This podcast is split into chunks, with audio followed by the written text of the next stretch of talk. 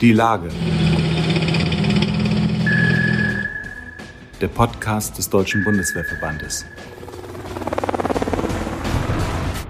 Wir sind wieder im Kalten Krieg. So brachte es vor fast genau einem Jahr Professor Dr. Joachim Krause, Direktor des Instituts für Sicherheitspolitik an der Universität Kiel, die sicherheitspolitische Lage auf den Punkt. Damals hatte Russland massiv Truppen an der ukrainischen Grenze zusammengezogen. Von bis zu 100.000 Soldaten war die Rede. Kurze Zeit später, am 24. Februar 2022, wurden schlimmste Befürchtungen wahr. Putin startete seinen verbrecherischen Angriffskrieg gegen das Nachbarland. Seitdem wehren sich die Ukrainer tapfer. Professor Dr. Joachim Krause ist heute erneut zu Gast in unserem Podcast Die Lage. Mein Name ist Gunnar Kruse. Ich bin Redakteur beim Deutschen Bundeswehrverband. Hallo Herr Krause, schön Sie begrüßen zu können. Ja, hallo Herr Kruse. Grüß Sie. Äh, seit fast einem Jahr wehrt sich die Ukraine verbissen gegen die russischen Angreifer. Schwere Waffen wie Kampfpanzer Leopard 2 stehen seit langem ganz oben auf der Wunschliste der Ukrainer, doch Deutschland zögert weiter, einer Lieferung zuzustimmen. Wie bewerten Sie in diesem Zusammenhang das jüngste Treffen im sogenannten Rammstein-Format? Ja, das Treffen lief ja doch sehr enttäuschend ähm, und die Reaktion, die internationalen Reaktionen lassen doch erkennen, dass Deutschland sehr isoliert ist. Wenn ich mal zurückschaue, dann kann ich mich nur an die 60er Jahre erinnern, da war die deutsche Bundesregierung genauso isoliert innerhalb der NATO. Aber dieses Mal ist es natürlich äh, eine Isolation, die man ähm, eigentlich sehr schnell wieder abbauen müsste, weil es geht hier um das Überleben der Ukraine. Denn die Ukraine hat äh, in den vergangenen Monaten sehr viel gepanzerte Fahrzeuge früherer sowjetischer Provenienz bekommen, aber die sind jetzt weitgehend aufgebraucht.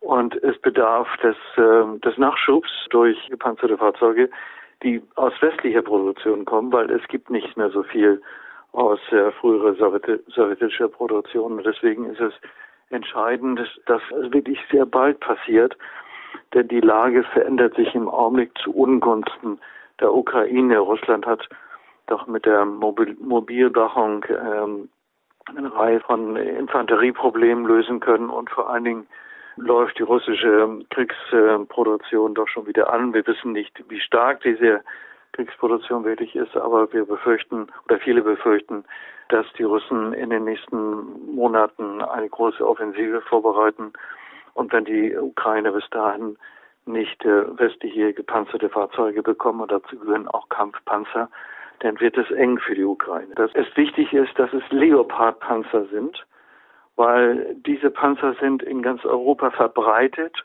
Sie sind im Grunde genommen auslaufende Modelle oder Modelle, die noch gefahren werden, aber mit, bei denen auch eine Logistik besteht, wo man sagen kann, dass man dann eine einheitliche Logistik hat für all diese gepanzerten Fahrzeuge und dass sie auch sehr effektiv sein dürften.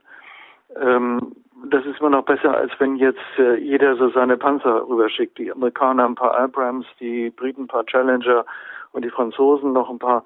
Besser wäre es, äh, wenn es immer eine, eine Sorte von Panzern ist mit dem entsprechenden logistischen äh, Apparat, der dahinter steht. Aber Bundeskanzler Olaf Scholz begründet seine zögerliche Haltung ja immer damit, Alleingänge vermeiden zu wollen gegenüber den anderen Partnern. Aber es ist nicht genau das, was er macht, ein deutscher Alleingang? Ja, ja im Augenblick ist, macht Deutschland Alleingang.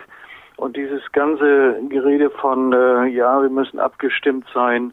Aber wenn man die Abstimmung nicht sucht, sondern immer nur darauf wartet, dass andere abstimmen und dann die Abstimmung der anderen als nicht ausreichend empfindet, dann sind das alles taktische Finessen, die dort äh, gemacht werden. Und das ist meine Kritik am Bundeskanzler, dass nicht auf den Rat von Experten hört, sondern äh, im Grunde genommen sich an dem orientiert, was in seiner Partei, der SPD, noch gerade geht. Und offensichtlich geht in der SPD die Lieferung von Panzern nicht so sehr, weil da eine Eskalationsgefahr gesehen wird, die eigentlich die, die meisten Experten nicht sehen. Oder wenn man eine Eskalationsgefahr sieht, dann ist es vielleicht äh, eine Eskalationsnotwendigkeit. Denn man muss auch mal sehen, dass Eskalation notwendig sein kann, um einen solchen Krieg zu beenden. Aber in der deutschen politischen Debatte der letzten 20, 30 Jahre wird Eskalation immer nur negativ äh, konnotiert.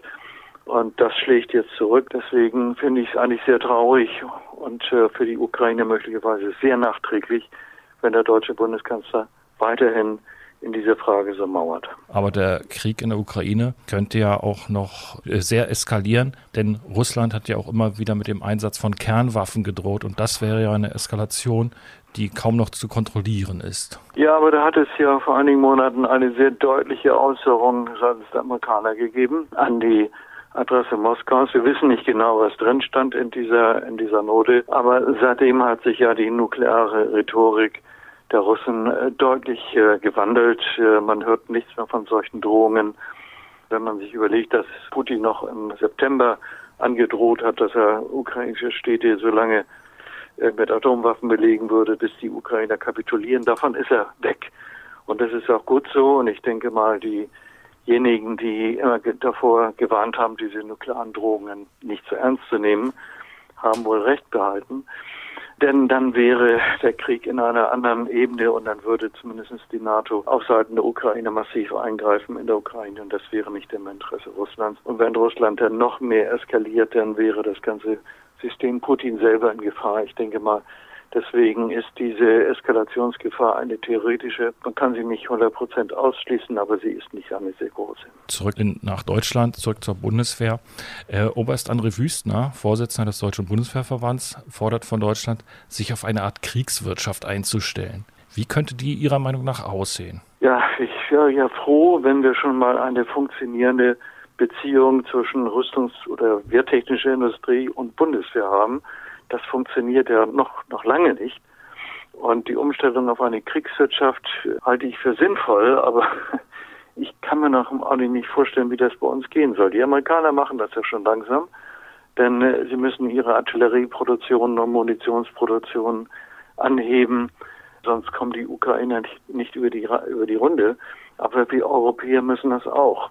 Nur ich äh, habe bisher noch nicht gesehen, dass allein die Produktion oder die Ausrüstung, die Wiederausrüstung der Bundeswehr mit Munition und Material, welches sie in Friedenszeiten brauchen, auch nur einen großen Schritt vorwärts gemacht hat. Und insofern finde ich das, was Herr Briest gesagt hat, vernünftig. Aber ich sehe noch lange nicht, wie wir das schaffen sollen. In wenigen Tagen jährt sich der Überfall Russlands auf die Ukraine zum ersten Mal.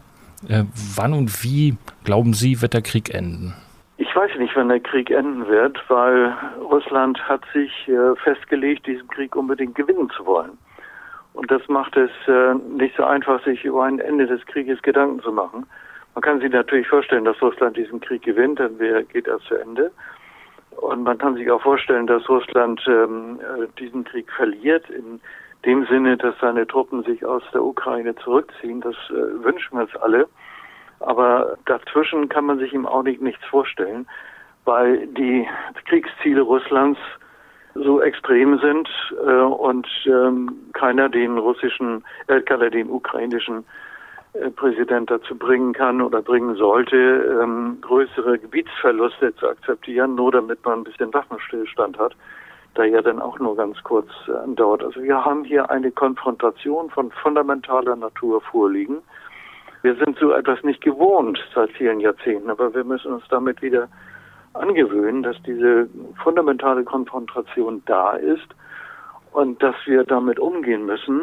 Und äh, dass im Augenblick haben wir keine andere Alternative, als der Ukraine so effektiv wie möglich zu helfen, die russischen Truppen wieder aus dem Land zu werfen. Wenn wir mal kurz zurückschauen, bereits vor einem Jahr sagten Sie, wir sind wieder im Kalten Krieg.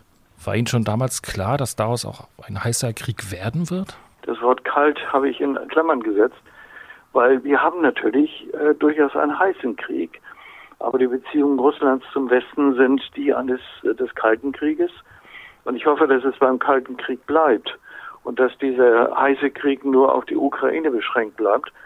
Aber wenn man sich inzwischen anschaut, was es an Untersuchungen gibt über die russischen Zielsetzungen, die damals mit dem Ultimatum verbunden worden sind, oder wenn man sich eine neueste Rennstudie anschaut über die Militärstrategie Russlands, dann wird einem schon etwas mulmig zumute, weil die Kriegsziele Russlands damals waren sehr viel weitergehend. Man hatte gehofft, dass die Ukraine in einer Woche fällt.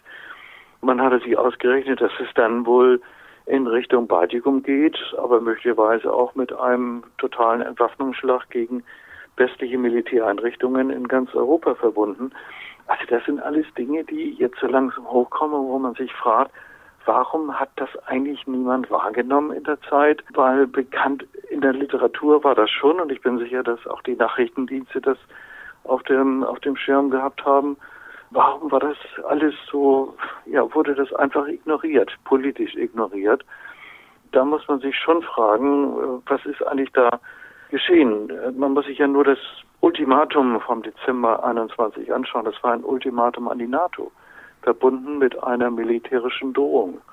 Das hat hier in Berlin meines Erachtens niemand so richtig wahrnehmen wollen. Nun, vorerst hoffen wir erstmal alle, dass der heiße Krieg in der Ukraine so schnell wie möglich endet, damit auch das Sterben Unschuldiger endet. Deutschlands Außenministerin Annalena Baerbock hat nun bereits gefordert, den Kreml unter ein Sondertribunal zu stellen. Doch Putin und seine Vasallen werden sich wohl kaum verantworten müssen.